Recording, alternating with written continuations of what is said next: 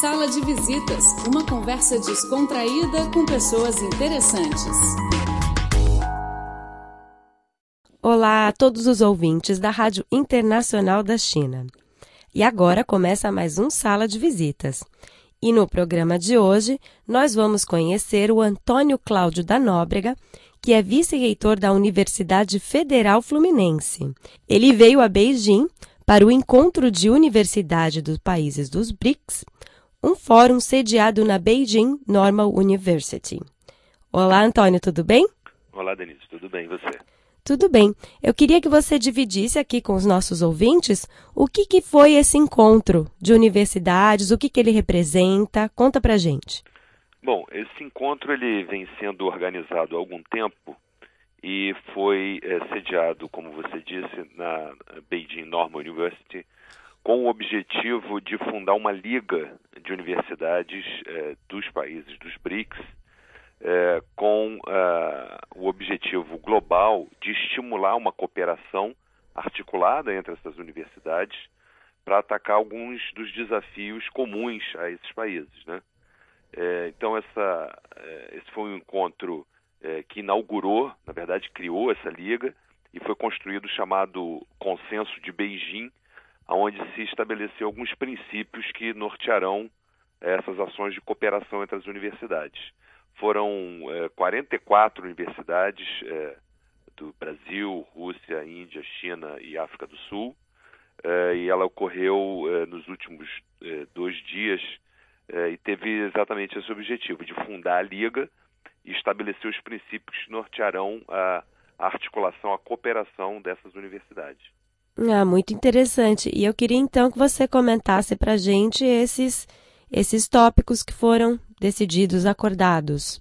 Bom, é, desde, desde que foi proposto o termo BRICS, né, em 2001, lá pelo Jim O'Neill, é, e mais tarde BRICS, né, com a entrada da África do Sul, é, os países, os cinco países têm, é, na verdade, muito antes disso, né, mas a, a, a, criação do nome, a proposição do nome, ela, ela estimulou né, uma identidade comum desses países e que é, vem ao longo do tempo é, amadurecendo com é, a característica de, ao mesmo tempo, se identificar, se observar, valorizar as diferenças, né, porque somos muito diferentes em vários aspectos, mas por outro lado também é, é, focar nas nossas grandes similaridades do ponto de vista dos desafios para o desenvolvimento do, dos nossos países, né? Então, é, questões como é, o crescimento econômico acelerado que todos temos experimentado, muito embora mais recentemente isso tenha acontecido é, uma certo, vamos dizer, um, um crescimento menos acelerado que vinha anteriormente, mas associar esse crescimento com sustentabilidade, né, com preservação do meio ambiente, a questão da eliminação, erradicação da pobreza e da fome é, é um, também uma questão fundamental, mobilidade urbana, né, então são todas questões assim comuns a esses países e que estão no centro da preocupação das universidades. Então alguns princípios foram é, muito bem é, é, marcados como norteadores das cooperações. É, primeiro, é, a questão é, do desenvolvimento econômico de forma sustentável, a, a, formação de capital humano, de intelecto, né, de, de conhecimento comum desses países que possam colaborar para a formação de políticas públicas para a solução desses problemas, fortalecimento desses países no cenário nacional, no novo contexto geopolítico da correlação de forças.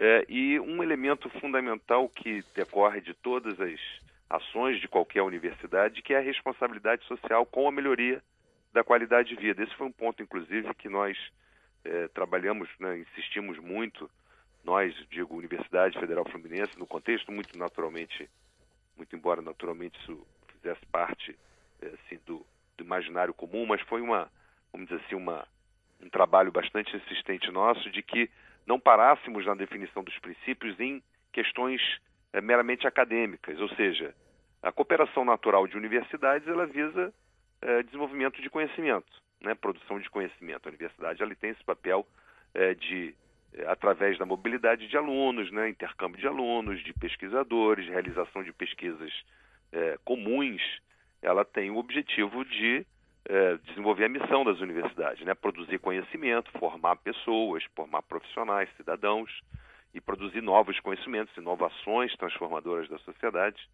Mas nós insistimos muito que isso tudo, na verdade, deve servir a objetivos de Estado, né, objetivos é, de, é, no final das contas, melhorar a vida das pessoas, diminuir, diminuir o sofrimento, melhorar a qualidade de vida. Então, esses são os princípios básicos que nortearam esse consenso de Beijing.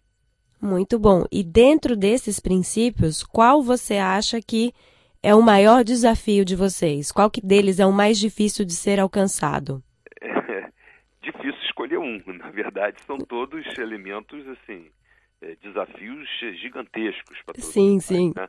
É, observe que é, existe embutido em cada um deles uma certa é, é, ambiguidade no sentido de que todos queremos crescer rápido, distribuir renda, mas também preservar o meio ambiente, ser sustentável. Eu imaginei que esse era o mais difícil. É, então, é essa que talvez seja a questão central, né? manter o equilíbrio entre crescer, né?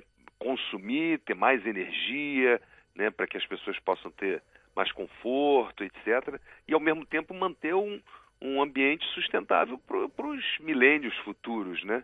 Então esse na verdade não é um desafio só dos BRICS, mas claro que como é, é, países que, que, economicamente crescem muito rápido, ele se torna mais agudo, né? Ele se torna uma, uma um desafio muito agudo, né? Muito muito presente no no cotidiano e, e, e, por isso mesmo é importante que nós é, tenhamos um intercâmbio de ideias, intercâmbio de soluções, compartilhemos práticas de sucesso nesse sentido, não só no sentido estrito do papel da universidade de formar o profissional e gerar conhecimento, mas também em é, colaborar para a formalização de políticas públicas que efetivamente promovam o desenvolvimento sustentável. Sim. E vocês têm, é, dentro desses projetos, obviamente, porque também a sustentabilidade está muito ligada à educação e, de fato, há uma educação até mais primária, para vocês ter pessoas mais conscientes, talvez essa conscientização tenha que vir bem mais cedo. Vocês têm projetos na área de educação, mas para menores? Sem dúvida. É, você tocou num ponto fundamental. É, não há como impor um comportamento é, a, né, a milhões, de, de verdade, bilhões, né, contando com China e Índia, então se tornam é, bilhões de pessoas, impor um comportamento sustentável. Isso tem que, na verdade, ser construído como uma atitude cotidiana. Né? Isso, naturalmente, vem com a formação é, das pessoas. Né? Na, na, na, Universidade Federal Fluminense, eu posso dar o nosso exemplo para ser assim, bem bem concreto, né? claro. né? Nós temos uma é, uma interação muito grande com uma, uma escola é, chamada Colégio Universitário nosso, né? E que inclui é, ensino básico, ensino fundamental, ensino médio.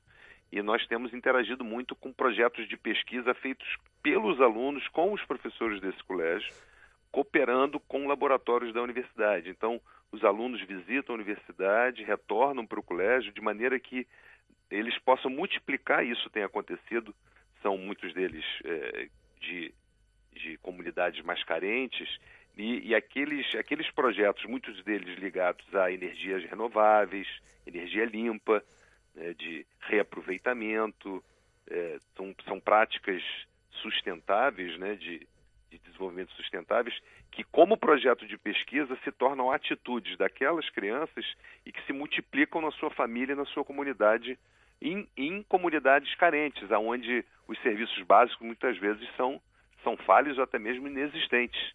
Então, isso, inclusive, provoca é, uma, um, uma atitude de reflexão sobre os direitos dessas pessoas em ter os serviços públicos é, enquanto é, cidadãos e, e, pagadores de impostos. Então, é um elemento fundamental na nossa compreensão de cidadania é, é, como é, um, um, vamos dizer assim, uma característica in, é, indissociável do desenvolvimento sustentável. Né? A capacidade do indivíduo ser um agente da sua própria qualidade de vida e, portanto, da coletividade onde ele está inserido. Eu queria que você também comentasse aqui um pouco com a gente, um pouquinho sobre a cooperação Sul-Sul e a integração latino-americana. É, a, a, nossa universidade ela tem é, muito nos últimos anos é, expandido de maneira é, bastante rápida a cooperação internacional em todos os sentidos, né? O, os nossos focos têm sido, sem dúvida, a América Latina, lógico, tradicionalmente consolidando a articulação com os Estados Unidos e Europa, mas é, cresceu muito rapidamente, de maneira é, deliberada, né? foi uma decisão institucional, aumentar a cooperação na América Latina, não só do ponto de vista da cooperação econômica, mas de, também de identidade própria. Nós temos uma, é, mais uma vez, respeitando e valorizando as diferenças, mas nós temos muitas, muitas características comuns né? do ponto de vista do papel da colonização e depois a, as repúblicas que se estabeleceram na, na sequência. Então essa cooperação da América Latina ela, ela tem sido um alvo fundamental, é, mais uma vez, no reconhecimento da identidade comum é, e, e, o papel das universidades nesse sentido. Muito embora tenhamos ainda já tenhamos experimentado avanços grandes em, em pesquisas conjuntas, Colômbia, Chile, Argentina, Peru, temos ainda espaço para crescer, bastante espaço para crescer. Então é um objetivo também nosso constante. E a cooperação sul-sul, de modo geral, além da América Latina, in, é, envolve a África, né? os países africanos, particularmente os de língua portuguesa, é, Moçambique, Angola. É, nós temos um papel importante, inclusive com o desenvolvimento das universidades desses locais. Nós temos projetos de é, que envolvem também o ensino à distância como um, uma ferramenta complementar da, da formação universitária, e, mas não só é, usando essa tecnologia para formar profissionais, mas também para capacitar profissionais que multipliquem essa tecnologia. Eu acho que esse é um elemento fundamental da cooperação quando se tem, é, vamos dizer assim, níveis de desenvolvimento diferentes, que aqueles que têm uma experiência, um desenvolvimento maior, eles não somente emprestem sua competência para a formação de pessoas, mas também é, funcionem como agentes de formação de formadores né, para que os países que estão em níveis de menor desenvolvimento adquiram autonomia, adquiram capacidade deles mesmos é, andarem com as próprias pernas no futuro próximo, né? E essa cooperação Sul-Sul, ela se estende de certa forma o entendimento também para a Ásia, né? Ela vem vem para a Ásia também nesse sentido e, e, e temos eh, também crescido também Timor-Leste, Oceania e de certa forma também, né? Ásia Ásia é, mais, mais é, ao sul da Ásia, incluindo aí, no caso até Índia e partes da China também. Então são, são ações de internacionalização que, que começam a ganhar mais estofo, né, mais, mais robustez, e a gente espera que esse encontro aqui, mais do que esperamos, nós temos uma convicção que esse encontro aqui é, terá um papel muito grande. Infelizmente, o nosso tempo de hoje se esgotou, mas não tem problema. Semana que vem vamos exibir a segunda parte dessa entrevista com o vice-reitor da Universidade Fluminense, Antônio Cláudio da Nóbrega. Você não pode perder. E o Sala de Visitas de hoje fica por aqui. Obrigada pela companhia e até a próxima. Tchau, tchau.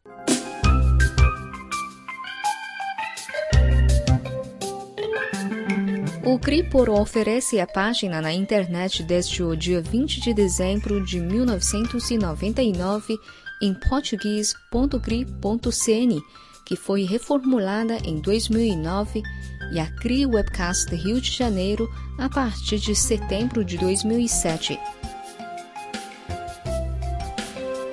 O conteúdo online está dividido em várias seções: notícias, temas atuais, cultura, economia, entretenimento, música, esporte, blog, rádio online, bem como uma sessão de vídeo.